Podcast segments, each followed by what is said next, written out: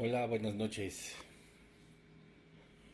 Bienvenidos a este nuevo estudio y vamos a estar viendo un, eh, un nuevo episodio eh, en el segundo libro de los Reyes, aún en el capítulo 4.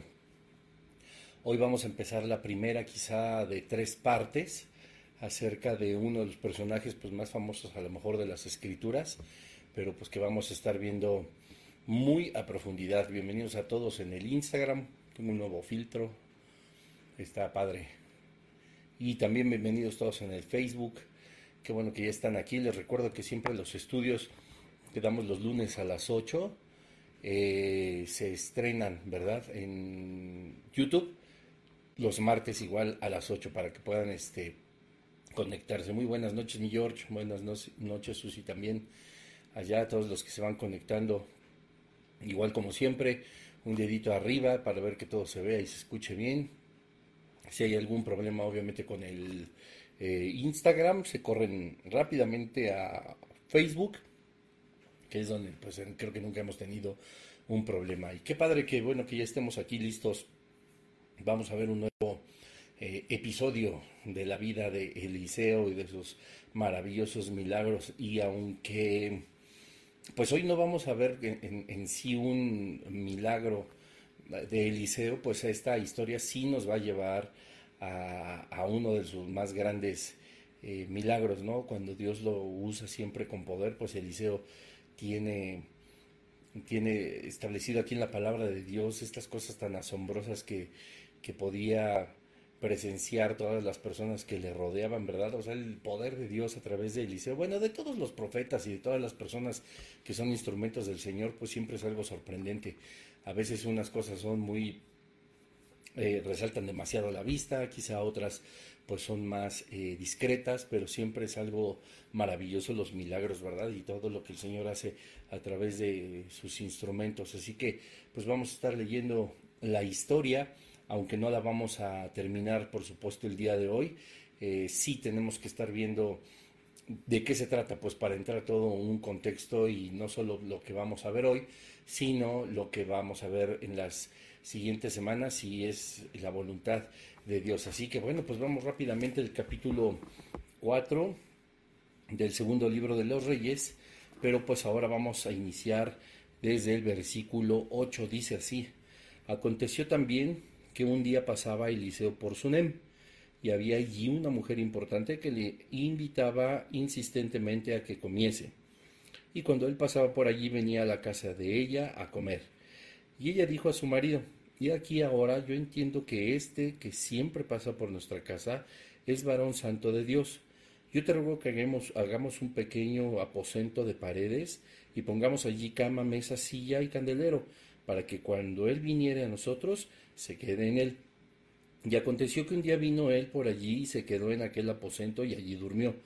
Entonces dijo a Giesí, su, su criado, llama a esta tsunamita. Y cuando la llamó, vino ella delante de él. Dijo él entonces a Giesí, dile, he aquí tú has estado solícita por nosotros con todo este esmero. ¿Qué quieres que haga por ti? ¿Necesitas que hable por ti al rey o al general del ejército? Y ella respondió, yo habito en medio de mi pueblo. Y él dijo, ¿qué pues haremos por ella? Y Giesi respondió, he aquí que ella no tiene hijo y su marido es viejo. Dijo entonces, llámala. Y él la llamó y ella se paró la puerta y él le dijo, el año que viene por este tiempo abrazarás un hijo. Y ella dijo, no, señor mío, varón de Dios, no hagas burla de tu sierva mas la mujer concibió y dio a luz un hijo el año siguiente, en el tiempo que Eliseo le había dicho. Y el niño creció, pero aconteció que un día que vino a su padre, que estaba con los segadores, y dijo a su padre, ¡ay, mi cabeza, mi cabeza! Y el padre dijo a su criado, Lleva, llévalo a su madre. Y habiéndole él tomado y traído, traído a su madre, estuvo sentado en sus rodillas hasta el mediodía y murió. Ella entonces subió y lo puso sobre la cama del varón de Dios, y cerrando la puerta se salió. Llamando luego a su marido, le dijo, Te ruego que envíes conmigo alguno de los criados y una de las asnas, para que yo vaya corriendo al varón de Dios y regrese. Y él dijo, ¿Para qué vas a verle hoy? No es nueva luna ni día de reposo. Y ella respondió, Paz.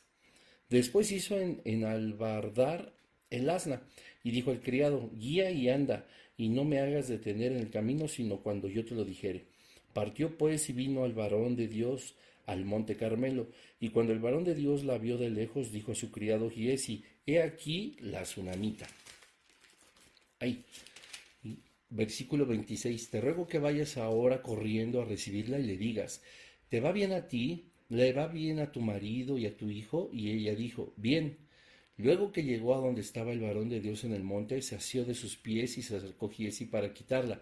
Pero el varón de Dios le dijo, déjala, porque su alma está en amargura, y Jehová me ha encubierto el motivo y no me lo ha revelado. Y ella dijo, pedí yo, hijo, a mi señor, no dije que yo que no dije yo que no te burlases de mí. Entonces dijo él a Giesi, ciñe tus lomos y toma mi báculo en tu mano y ve. Si alguno te encontrare, no lo saludes, y si alguno te saluda, no le respondas, y pondrás mi báculo sobre el rostro del niño. Y dijo la madre del niño, vive Jehová y vive tu alma, que no te dejaré. Él entonces se levantó y, siguió. Y Giesi había ido delante de ellos y había puesto el báculo sobre el rostro del niño pero no tenía voz ni sentido, y así se había vuelto para encontrar a Eliseo, y se lo declaró diciendo, el niño no despierta. Y venido Eliseo a la casa, he aquí que el niño estaba muerto tendido sobre su cama. Entrando él entonces, cerró la puerta tras ambos y oró Jehová. Después subió y se tendió sobre el niño poniendo su boca sobre la boca de él, y sus ojos sobre sus ojos y sus manos sobre, sus sobre las manos suyas. Así se tendió sobre él y el cuerpo del niño entró en calor. Volviéndose luego se paseó por la casa a una y otra parte, y después subió y se tendió sobre él nuevamente, y el niño estornudó siete veces y abrió los ojos. Entonces llamó a él a Giesi y le dijo, llama a esta tsunamita, y él la llamó, y entrando ella le dijo, toma tu hijo. Y así que ella entró, se echó a sus pies y se inclinó a tierra, y después tomó a su hijo y salió. Bueno, muchísimos versículos, ¿verdad? Pero esta es la historia de la tsunamita, ¿no? Normalmente en los subtítulos de las, de las, de las Biblias es, Eliseo y la tsunamita, pero pues bueno, conocemos, como te decía en un inicio, pues este gran milagro, ¿verdad? De parte del Señor utilizando a Eliseo, pero hay muchas cosas, muchas cosas que aprender acerca de esta historia. Y pues, eh, te repito, vamos a ver hoy la primera parte quizá de tres, y es la voluntad de Dios y pues vamos a estar analizando no solo este gran milagro, sino también qué pasó con eh, Giseí, por qué no pudo él, em, como, como, lo ordenó, ¿verdad? Eh, Eliseo, eh, que llegara y que tocara con su báculo la cabeza del niño porque no volvió a la vida. Eh, pues hay, hay, muchas interrogantes aquí en esta historia, pero también una enseñanza muy rica que se complementa, como hemos visto, pues a lo largo y ancho de, de estos casi 30 versículos. Pero pues bueno, nosotros tenemos que ir en orden, tenemos que ir poco a poco, así que pues eh, si, si quieres ir apuntando, pues hay tres eh, secciones dentro de esta historia, ¿no? La primera pues es esta pareja que le da alojamiento permanente a Eliseo y pues a Giseí, ¿verdad? A su, a su siervo. También habla una segunda parte acerca de la gratitud que tiene Eliseo con la tsunamita. Y la tercera parte, pues evidentemente es el hijo que por la misericordia de Dios llega a, los, a la vida de la tsunamita y que después fallece y que posteriormente eh, resucita, ¿verdad? No, no, no, no es casi como un spoiler, porque digamos, ay, bueno, pues ya se adelantó al último, a la última parte de las tres secciones y ya me echó a perder y el niño resucita, etcétera, etcétera, ¿no? Pues digo, eso es algo que debe de sorprendernos a nosotros, por supuesto, pero lo más importante es todo lo que hay adentro, porque conocemos, repito, los grandes milagros que, que hizo Dios y que obró Dios eh, a través de la vida de Eliseo. Pero hay muchas cosas que aprender aquí y esto es en lo que nos vamos a estar enfocando, por supuesto, esta noche, ¿no? Pues Sunem estaba cerca de un camino, pues, transitado entre el Monte Carmelo y Jezreel, y era un camino que, pues, como podemos analizar en el texto, pues, Eliseo y su siervo, pues, estaban eh, recorriendo y que siguieron recorriendo durante mucho tiempo, porque pues habla justamente de la ida y venida de Eliseo, habla del hijo, habla de que el niño creció, ¿verdad? Habla de que el niño ya hablaba en el versículo 19 cuando dice, ay, mi cabeza, entonces pues nos damos cuenta que han pasado pues bastantes años, ¿verdad? Y que este ministerio de Eliseo en Sunam estaba eh, pues muy activo durante mucho tiempo, quizá en algunos otros pasajes de la Biblia, como lo vimos en Tesalonicenses, como lo vimos en la primera parte de esta serie también con Elías, pues iba y venía a muchos lugares, a veces tomaba un poco más de tiempo, a veces un poco menos, como lo analizamos en toda esta primera parte o en la primera sección o gran sección de Elías y Eliseo, los profetas de fuego, pero pues nos damos cuenta que aquí Eliseo pues andaba para arriba y para abajo, ¿verdad? O sea, y con mucha frecuencia y que evidentemente pues fue reconocido por la tsunamita, por el esposo y que eh, hay una parte tan bonita que vamos a estar tocando acerca del agradecimiento de Eliseo eh, la siguiente semana. Y pues una cosa curiosa porque pues yo creo que hemos hablado muchísimas veces acerca de todos los eh, beneficios, de las bendiciones de Dios que, pues que, ¿cómo, ¿cómo, puedo decirlo?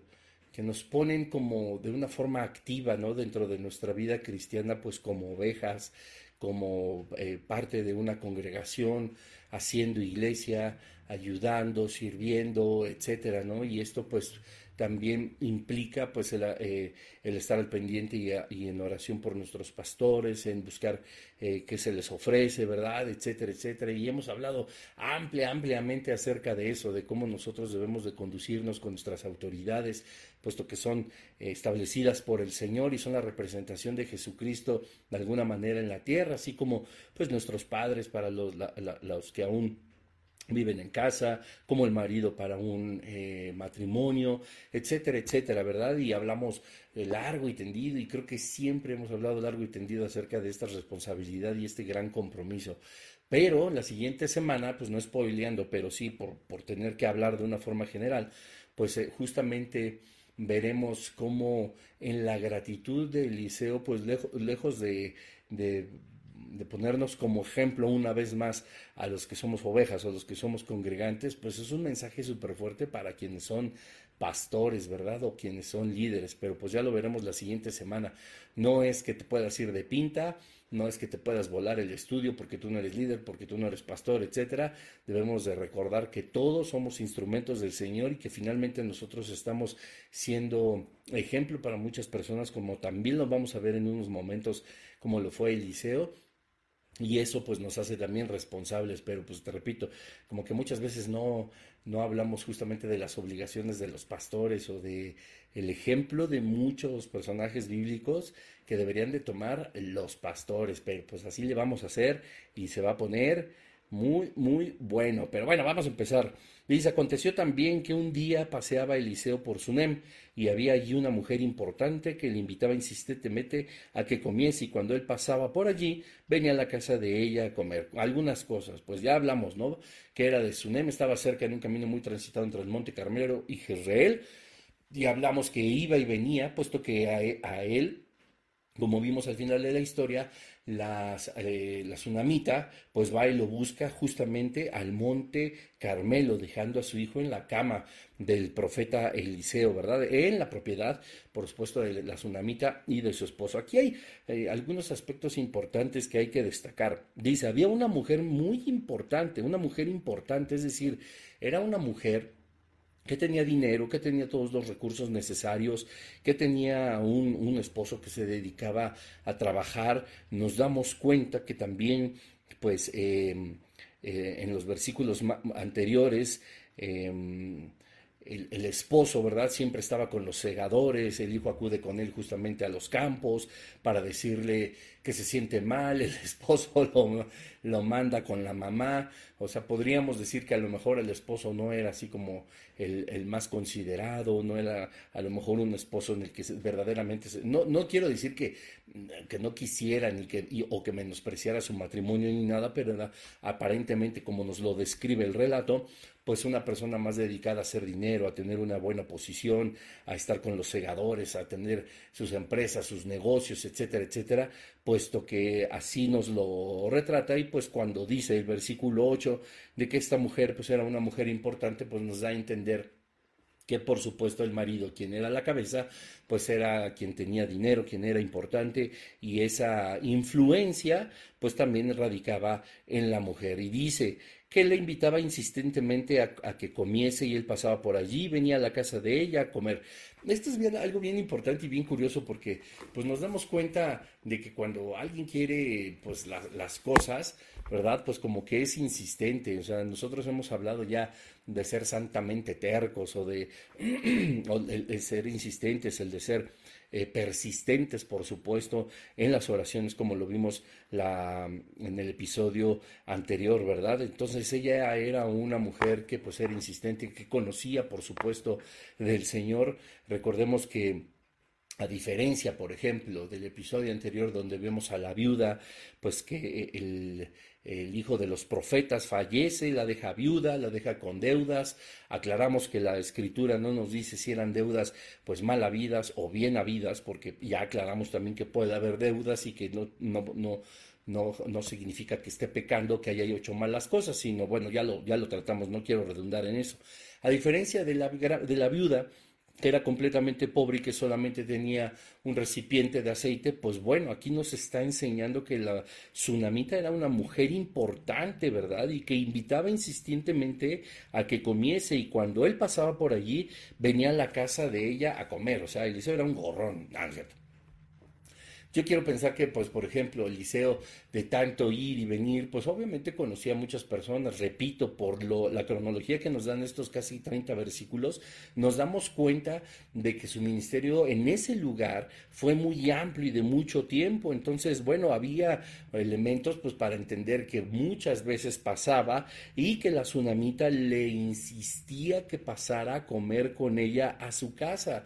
Es decir, si hubo una insistencia, es porque evidentemente Eliseo y su siervo pues no aceptaban como que de inmediato o de momento, ¿verdad? Pues también era gente prudente, ahorita vamos a ver que Eliseo pues tiene un... Eh, eh, un, carácter que fue lo que en realidad llamó la atención de la tsunamita, lo vamos a ver cómo está explicado perfectamente en estos versículos. Y pues bueno, Eliseo no quería obviamente aprovecharse de ninguna situación, pero ella era muy insistente. Ahora, pues estamos hablando de una persona que en el buen sentido era importante, no estamos diciendo que era prepotente, no estamos diciendo que era soberbia, que era altanera, ¿verdad? Que era, este, pues a lo mejor eh, sintiéndose la mujer más rica de la colonia y que todos tenían que servirla. Y vamos a ver más adelante que, pues no es así. Dice el versículo 9, y ella dijo a su marido, he aquí ahora, yo entiendo que este que siempre pasa por nuestra casa es varón santo de Dios. Vean qué cosa tan importante, porque eh, bueno, déjenme leer el versículo que sigue. Yo te ruego que hagamos un pequeño aposento de paredes y pongamos allí cama, mesa, silla y un candelero para que cuando él viniera nosotros se quede en él. Imagínense a la tsunamita, ¿no? A su esposo, pues que repito, a lo mejor no es que estuviera todo el tiempo con ella, ella pues obviamente pues pidiendo, eh, pidiendo su apoyo, ¿verdad? Enterándolo de las intenciones que tenía de bendecir y de servir también ella con esta importancia que tenía con, con la posibilidad económica de servir a un siervo del Señor, pues se lo hacía, hacía partícipe a su esposo, ¿verdad? Estaba yo leyendo en alguno de los comentarios bíblicos que decía que qué maravillosa era la mujer tsunamita porque era importante, era de dinero, era de una clase acomodada, era una persona que tenía el corazón dispuesto para ayudar, pero que no solo eso, no descuidaba su casa, no descuidaba su hogar, ¿verdad? Y todo lo contrario, a lo mejor su esposo no era la persona que más estaba entregada al Señor porque se dedicaba a sus negocios y a hacer dinero y a mantener esta, este estatus y esta importancia que tenían como familia. Pero cómo la tsunamita tan, de una forma tan noble, de una forma tan gentil, quiere hacer partícipe a su esposo de la bendición del Señor, ¿verdad? De la, del poder bendecir a alguien más, del ver por su familia. Es decir, la tsunamita quería bendecir sí al profeta, sí quería aportar, sí quería ayudar, pero nunca descuidó a su familia.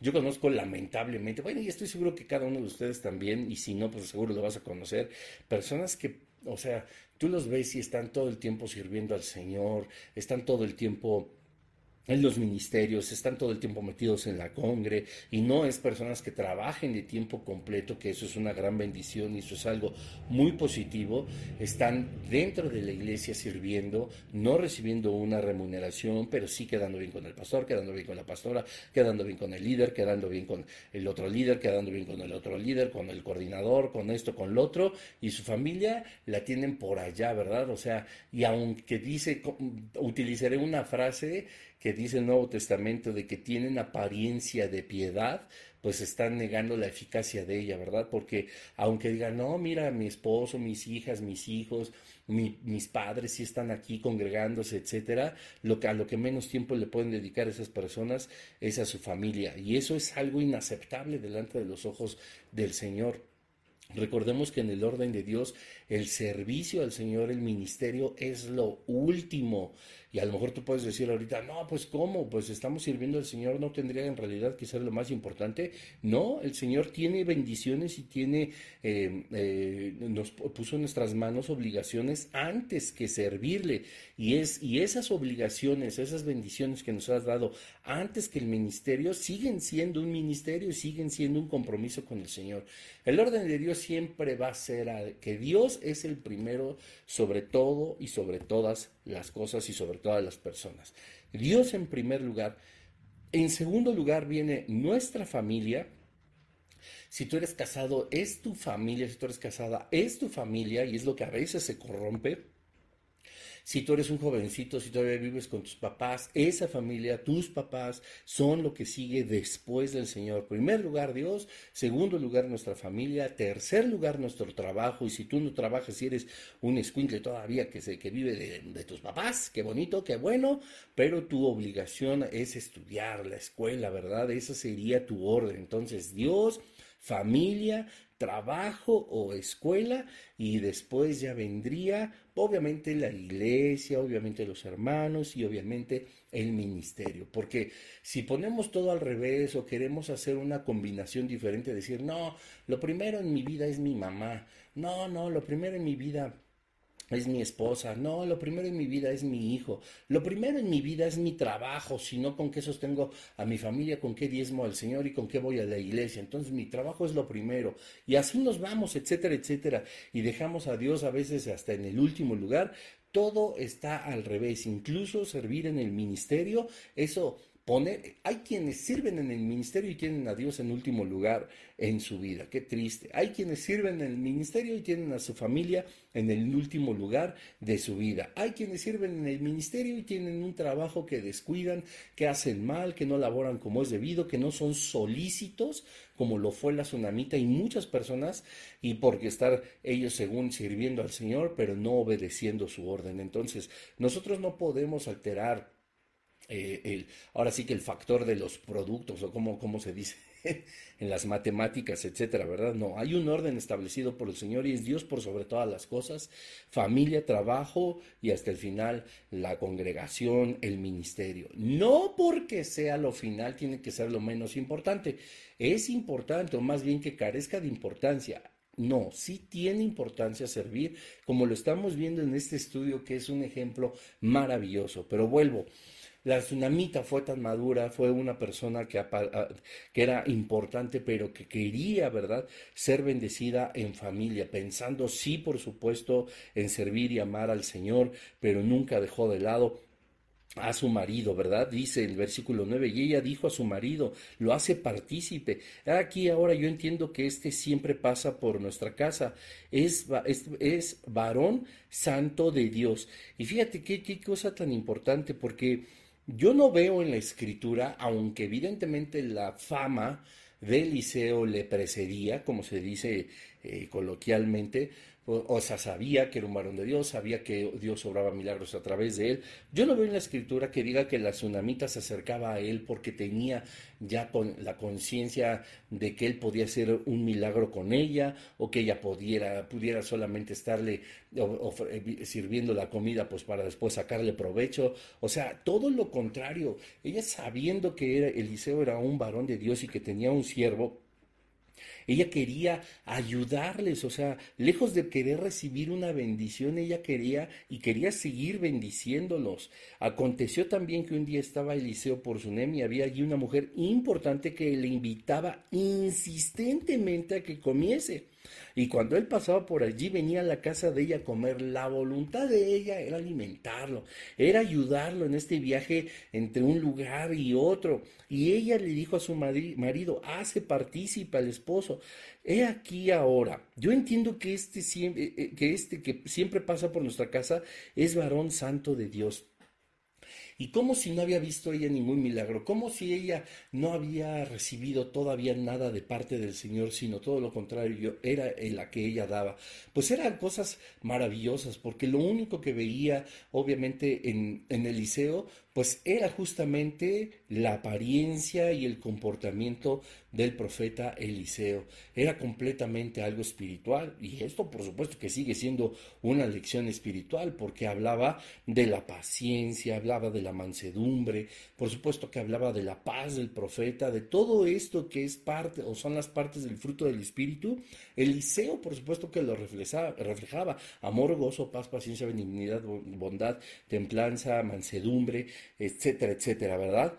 nosotros nos damos cuenta que no necesitamos muchas veces estar haciendo o como decimos aquí en México, echando gritos y sombrerazos, ¿verdad? Para, para que todos vean que, tan, qué tan santos somos, qué tan cristianos somos, qué tanto nos desenvolvemos en el ministerio, en cuántos ministerios estamos metidos, y estamos haciendo un montón de cosas que a lo mejor, como lo hemos dicho en muchas otras conferencias, en muchos otros episodios, incluso en prédicas, estamos haciendo incluso cosas aparentemente buenas y aunque no dejan de ser buenas, no lo llegan a ser puesto que estamos haciendo lo que no es la voluntad de Dios.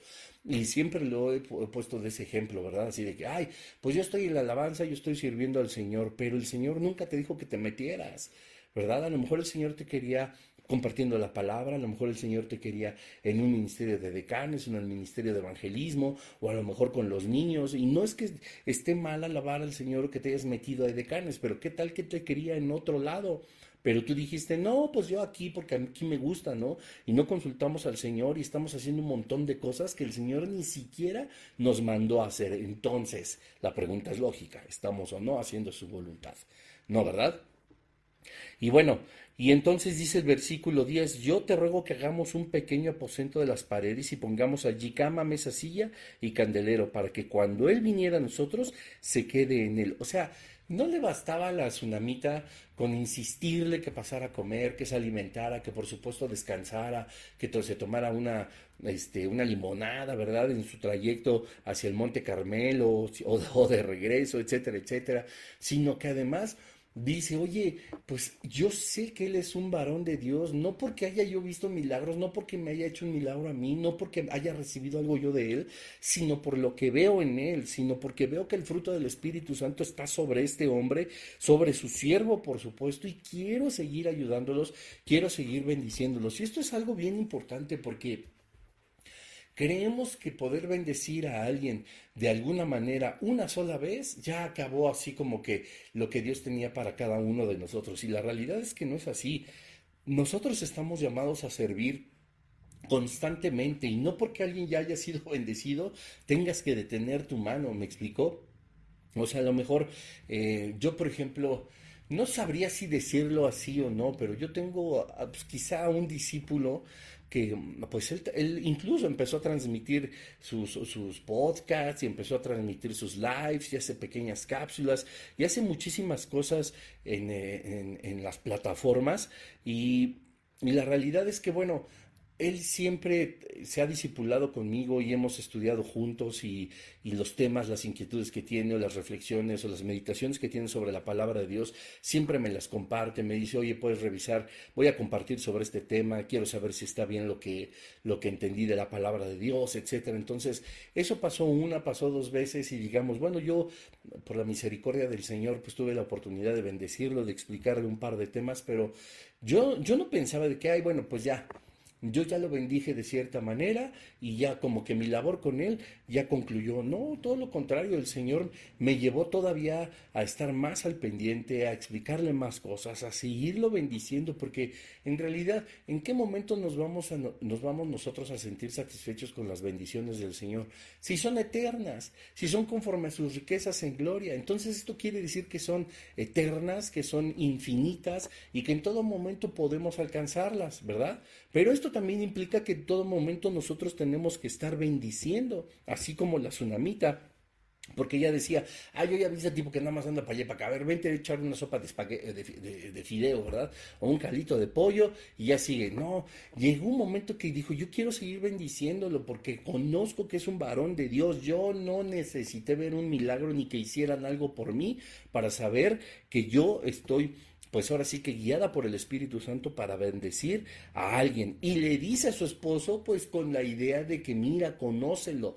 Esta es una persona que está cerca del Señor y como mujer prudente y sabia, como nos lo enseña el libro de, Proverbios en su último capítulo, nos muestra que las mujeres pueden construir un hogar espiritual adecuado, ¿verdad? Entonces ella intenta acercar más a este ministerio, a este servicio, para que el esposo también pudiera tender la mano y extender la bendición a Elías, a Eliseo, perdón. Y dice también la palabra de Dios que le consulta, ¿verdad? Lo anima a hacer algo. Dice, yo te ruego que hagamos un pequeño aposento de paredes y pongamos allí cama, mesa y silla y candelero para que cuando él viniera a nosotros se quede en él.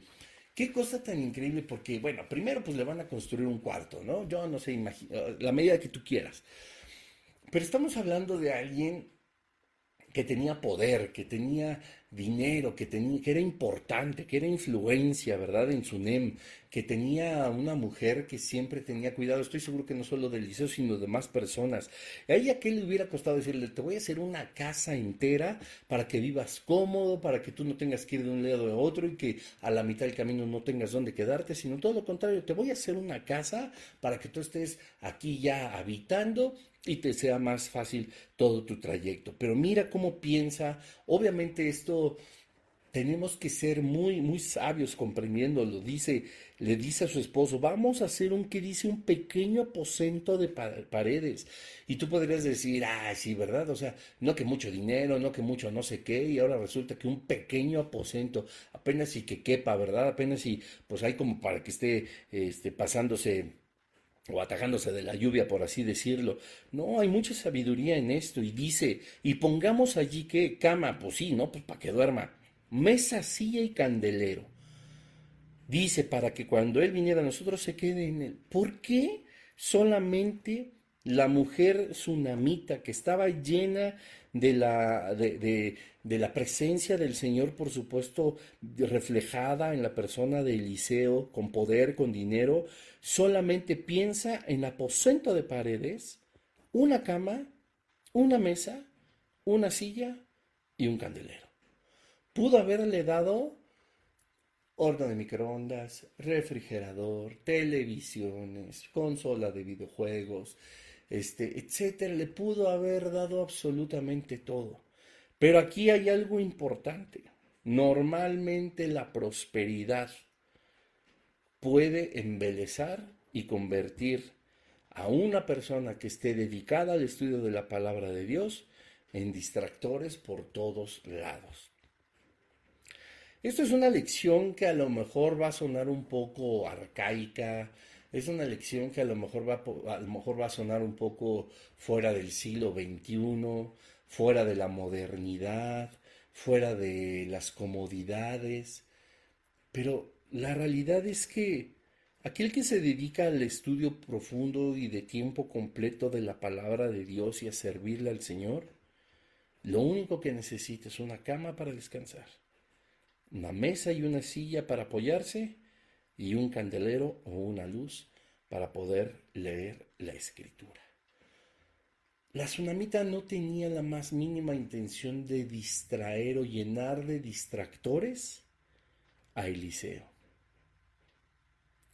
Ella quería que Eliseo le siguiera sirviendo al Señor de día y de noche, en oraciones, en ayunos, en el estudio de la, de la palabra del Señor, en el estudio de las profecías, el poder estar en comunión con el Señor. Y discúlpame, pero para eso no se necesita una tele, no necesitas una MacBook Pro, no necesitas internet, no, no, no, necesitamos nada de lo que ahora nos ha acomodado a nosotros para decirnos estudiosos de la palabra.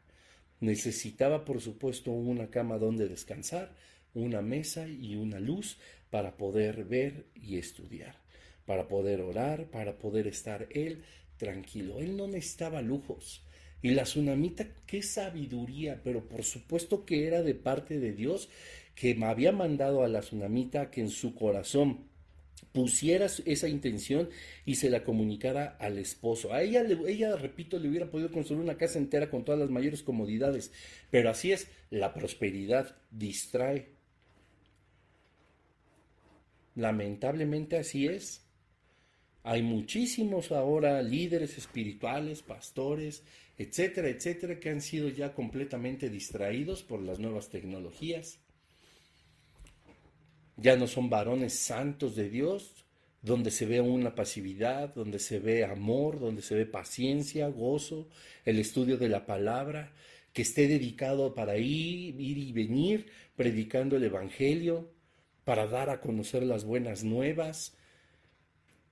Ya no hay tampoco personas que, que, bendigan incluso con sabiduría, ¿verdad? Para poder aprender, para poder leer, para poder enseñar para poder llevar a la gente a los pies de Jesucristo, porque no, ahora pues parecería contradictorio, pero es el medio que evidentemente Dios puso en nuestras vidas.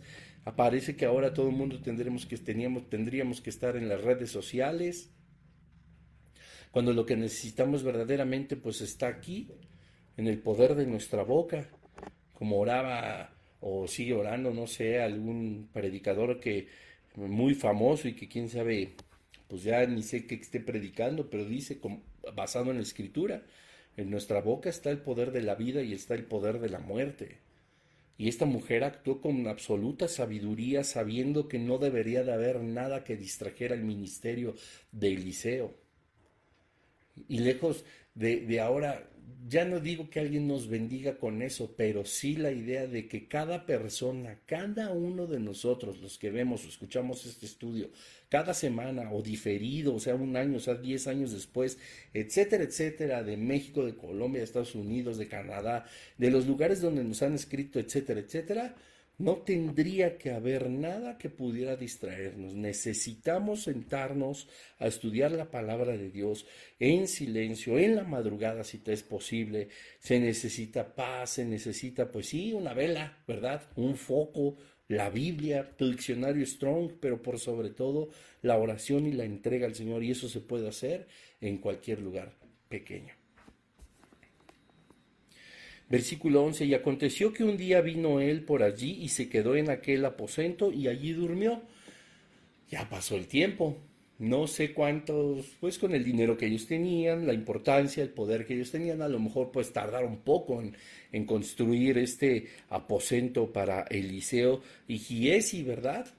Pero lo hicieron, esto nos indica que el esposo, pues obviamente estuvo de acuerdo en bendecir de esa manera al profeta. Y obviamente, imagínense, pues el esposo le preguntó qué, como para qué o qué, ¿no? Hoy dame este, 50 mil pesos para construir ahí un cuartito para el profeta. ¿Cómo, para qué o qué? Pues obviamente le, tuvo que dar una explicación o pidió primero el esposo una explicación y la mujer, claro que se la, claro que le dio la explicación y eso fue, pues imagínate decirle, oye, pues es que le quiero compartir parte de nuestra casa a otro hombre, pues no, o sea, para nosotros sería como una locura, sería algo descabellado, ¿verdad?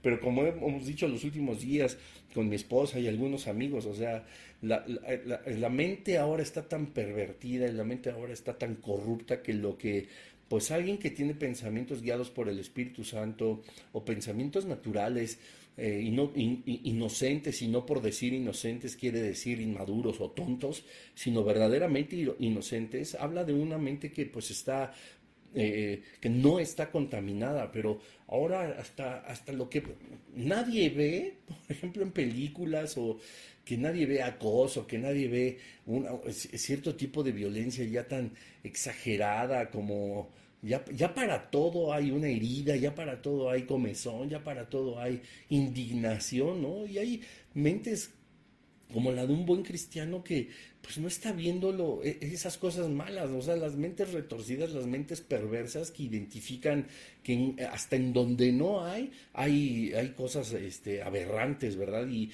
y es tan triste ver cómo eh, lo que pues, a ti no se te había ocurrido, alguien que tiene la mente toda torcida, eh, lo percibe como una ofensa. Entonces, pues imagínate, a lo mejor ahorita pues sí diría, ¿no? ¿Cómo que le vas a construir un cuarto a, otro hombre, ¿verdad? No, pues no, pues imagínate. Pero ella sabía, dándole una explicación, y el, y el esposo, aún pues dedicado más a hacer dinero que quizá la vida espiritual o la vida de familia, pues entendió a través de su esposa. Y obviamente esto es lógico porque se hizo. Nos dice el versículo 11 que ya pues pasó el tiempo, pues el tiempo que se hayan tardado en construirlo. Y un día vino él por allí, se quedó en aquel aposento y allí durmió. Funcionó en ese momento. La tsunamita y su familia bendijeron una vez más a Eliseo. No detuvieron su mano, sino seguían adelante. Entonces dijo, ¿quién? Eliseo, por supuesto, a Gies y su criado. Llama a esta tsunamita. Y cuando la llamó, vino ella delante de él. Dijo él entonces a Giese, Dile, he aquí tú has estado solícita por nosotros con todo este esmero. ¿Qué quieres que haga por ti? ¿Necesitas que hable por ti al rey o al general del ejército? Y ella respondió, yo habito en medio de mi pueblo. Y este va a ser parte del segundo tema para la siguiente semana, porque no, no quisiera tocarlo brevemente, sino hay, hay demasiado que decir y es lo, es lo que les comentaba al inicio de cómo pues este va a ser un mensaje que deberían deberíamos escuchar pues, líderes, pastores, todas las personas que estén en, eminencia o, en algún tipo de liderazgo, porque el agradecimiento del liceo fue algo descomunal. Pero volvemos, eh, antes de tomar ese tema, por supuesto, la siguiente semana, reflexionemos en la respuesta de la tsunamita. O sea, el liceo pues obviamente tenía muchas influencias. Dijo, ¿quieres que le hable al rey por ti o al general del ejército? Y ella respondió, yo habito en medio de mi pueblo. Ella no necesitaba nada. Ella estaba contenta, estaba feliz.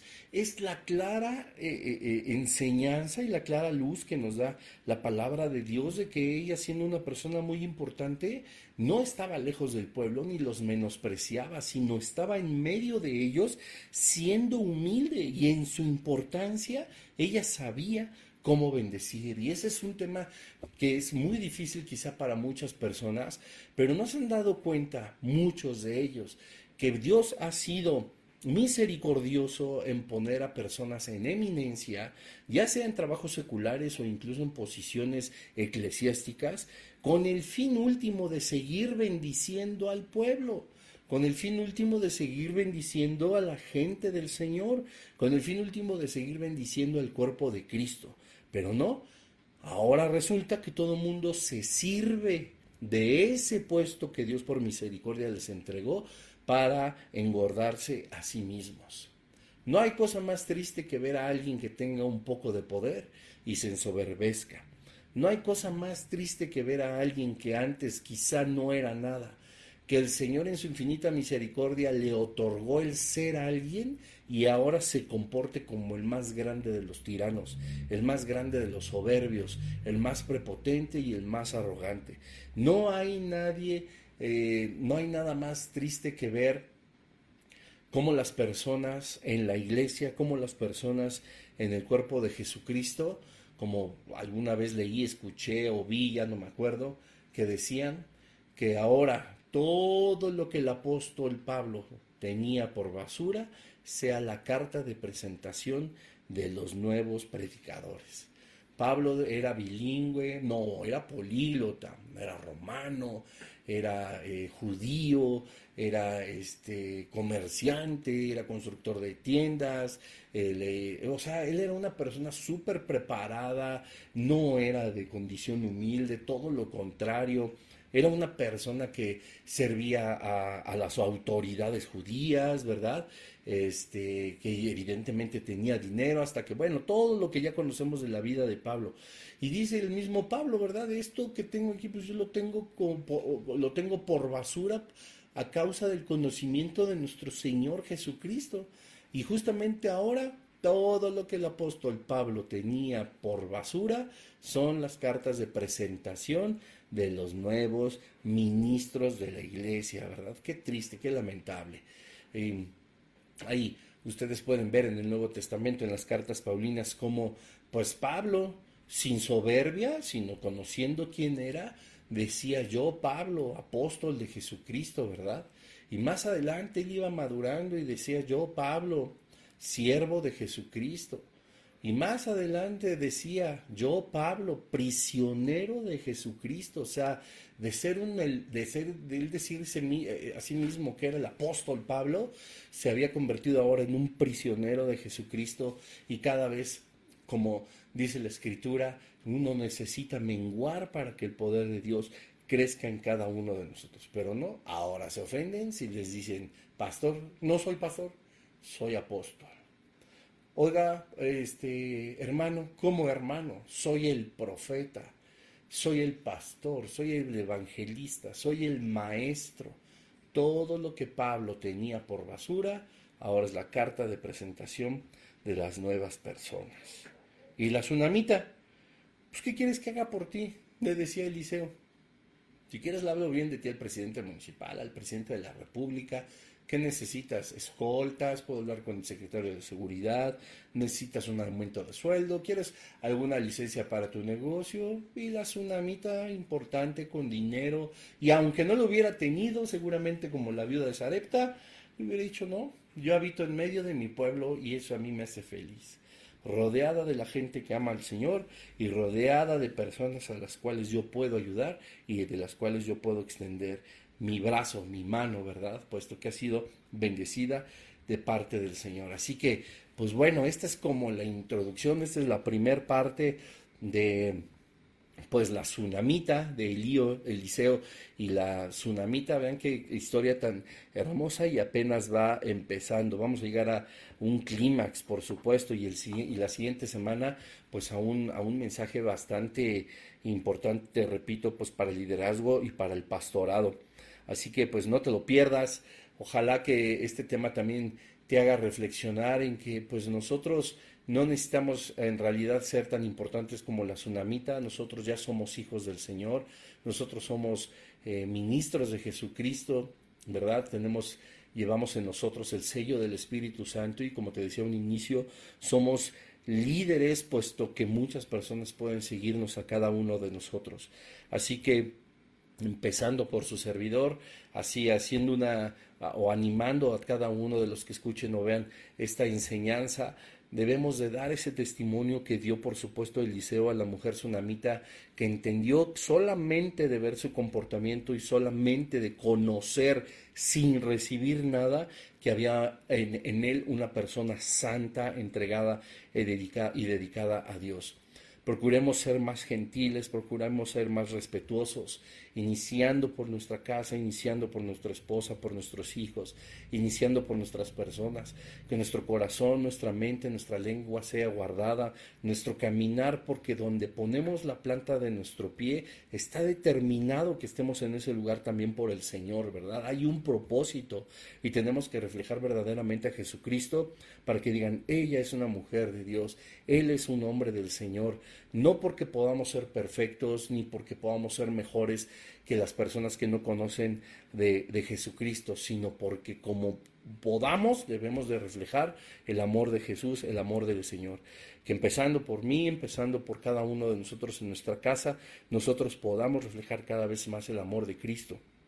Porque estoy seguro que además eso hará que alguien extienda su mano sobre nosotros, siendo guiados por el Señor y podamos alcanzar grandes bendiciones. ¿Y quién de aquí pues no quiere ser bendecido?